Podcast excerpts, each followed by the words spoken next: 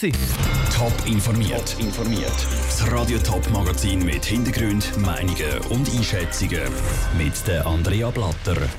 Die Änderungen kommen nach dem Besitzerwechsel auf den Fußballclub GC zu und so sehen die Lehrabschlussprüfungen im Corona-Krisenjahr aus. Das sind zwei Themen im Top informiert. Es ist schon länger gemunkelt worden, dass Zürcher Grasshoppers auf der Suche nach ausländischen Investoren sind. Heute hat Rekordmeister Katz aus dem Sack gelassen. Eine chinesische Investorin soll bei GC jetzt dafür sorgen, dass wieder genug Geld in der Kasse ist. Was das für personelle und strukturelle Änderungen zur Folge hat, das weiss Niki Stettler. Die wohl grösste Überraschung ist, dass der Geschäftsführer Freddy Bickel die Grasshoppers per sofort verloren muss. Er ist erst gerade vor sechs Monaten zu GC zurückgekommen.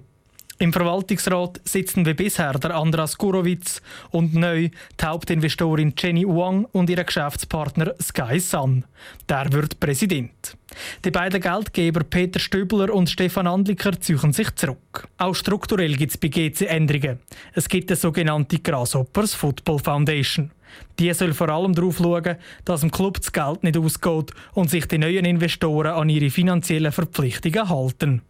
Die wird vom Andras Gorowitz geführt. Wenn einmal in der Zukunft so eine finanzielle Zusage nicht erfüllt werden kann ja Grasshopper Fußball AG nicht gegen ihre eigene Eigentümerin klagen. Und darum habe ich da die Stiftung gegründet und die Stiftung hat die Aufgabe bekommen, dass sie kann, wenn Zahlungen nicht kommen, auf Zahlung klagen, dass sie auch, wenn es ganz schlecht rauskommt, das Rückkaufsrecht hätte an den Aktien. Zusätzlich braucht es für alle grossen Entscheidungen, wie zum Beispiel am Logowechsel, auch Zustimmung von dieser Stiftung. Niki Stettler hat berichtet. Die neue Besitzerin vom GC, Jenny Wang, gilt übrigens als eine der einflussreichsten Personen in Wirtschaft, Kunst und Kultur von ganz Asien. Wegen der Corona-Krise hat sie ihren neuen Club GC bis jetzt noch nicht persönlich anschauen Rund 75.000 Schweizer Lernende schliessen diesen Sommer ihre Lehre ab. Und zwar trotz Coronavirus. Das hat der Bund heute entschieden. Allerdings sehen die Lehrabschlussprüfungen dieses Jahr unter Umständen bisschen anders aus als sonst. Wie wären es so? Eine Lehrperson mit strengem Blick und Dutzende Schüler mit rauchenden Köpfen zusammen in einem Raum. So sieht es normalerweise aus, wenn die schriftlichen Lehrabschlussprüfungen über die Bühne gehen. Wegen dem Coronavirus ist das diesen Sommer nicht möglich. An dem sind aber nicht nur die Abstandsregeln vom Bund schuld, erklärt der Remy Hübscher vom Staatssekretariat für Bildung, Forschung und Innovation.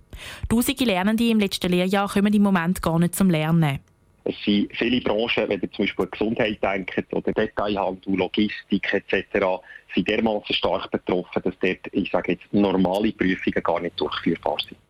Darum setzt sich die LAP-Note in den theoretischen Fächern für alle Lehrabsolventen in der Schweiz das Jahr aus den Vornoten zusammen. Im Gegensatz zu den schriftlichen Prüfungen finden die praktischen Lehrabschlussprüfungen aber trotz Coronavirus statt. Laut dem Remy Hübschi sei das nämlich der wichtigste Teil der Lehrabschlussprüfungen. Aber auch da gibt es Einschränkungen. Es gibt drei verschiedene Varianten, wie die praktischen Prüfungen im Sommer gemacht werden können, erklärt er. Die Variante 1 ist, dass das eine praktische Arbeit ist, die im Lehrbetrieb stattfindet. Die zweite Variante ist, dass es zentrale praktische Arbeiten gibt, also in Prüfungszentren. Und die Variante 3 ist eben, dass, wenn es nicht möglich ist in dieser Branche, dass es keine Durchführung von einer praktischen Arbeit gibt, aber dass der Lehrbetrieb quasi eine Erfahrungsnote kann setzen kann. Welche von diesen drei Varianten in welchem Beruf angewendet wird, entscheiden die einzelnen Branchenverbände. Sicher ist, dass innerhalb der gleichen Branche für jeden Lernende die gleichen Regeln gelten. Vivienne Sasso hat berichtet. Die einzelnen Branchenverbände müssen die nächsten zwei Wochen im Bund ausrichten, wie sie die praktischen Prüfungen handhaben wollen.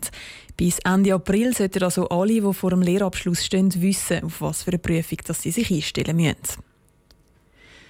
Sanitäter, Pfleger, Grenzwächter, Personenschutz. Seit dreieinhalb Wochen unterstützt die Armee im Dauereinsatz in diesem Bereich Gesellschaft im Kampf gegen das Coronavirus. Das sind dreieinhalb Wochen ohne Wochenende oder können zu der Familie heimgehen. Vinicio Maggioretto hat mit Armeeangehörigen darüber geredet, wie ihr Einsatz läuft und wie es ihnen dabei geht. Seit dreieinhalb Wochen ist Michael Schallschmidt als Sanitäter fürs Militär im Appenzell im Einsatz. Dort transportiert er Corona-Kranke motiviert, sehr er. Er setze sich ja für die Gesellschaft ein. Aber alles fällt ihm nicht leicht. Zwar ist es halt ein bisschen so, dass man doch immer so ein bisschen die Anspannung haben, die da ist, weil es halt immer ein bisschen etwas Ungewohntes ist für uns, halt wirklich im scharfen Einsatz zu sein mit echten Patientinnen und Patienten. Aber das ist ein ständiges Lernen von den zivilen Rettungssanitäten und dadurch, dass die uns auch sehr unterstützen, ist es absolut machbar für uns. Der Transport von Corona-Kranken ist sehr belastend für die zivilen Sanitäter. Die müssen sich ja auch noch um normale Notfälle kümmern.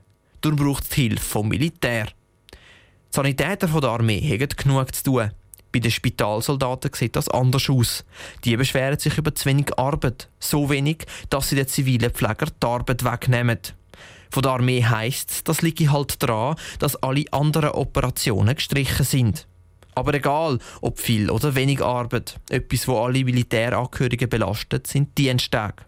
Seit der Bundesrat vor einer Woche bestätigt hat, dass nicht alle Diensttage gerechnet werden, liegt das bei vielen schwer auf dem Herzen, sagt Michael Schallschmidt. Und es gibt uns auch eine Bestätigung, wenn uns die Dienstag halt geben werden würden oder sie uns zumindest mehr auf den Weg anrechnen würden. Aber ja, es gibt so ein einen unangenehmen Beigeschmack. Der Divisionär Willi Brülisauer, der die Armee in der Ostschweiz koordiniert, sagt, die Massnahmen seien nötig. Wenn wir jetzt die Dienstag alle anzählen, zum Beispiel von einem Spitalbataillon, dann wären noch alle Soldaten per Ende Jahr fertig mit der Dienstpflicht und hätten gar keine Sanitätssoldaten mehr. Darum geht das nicht. Im Moment stehen etwa 5000 Soldaten im Einsatz. Wie lange noch, ist noch nicht klar. Ein Beitrag von Minicia Maggioretto. Übrigens sind von den 5000 Soldaten im Einsatz 3800 allein im Sanitätsdienst beschäftigt. Die restlichen erfüllen eben Dienst an den Grenzen oder schützen zum Beispiel Botschaften.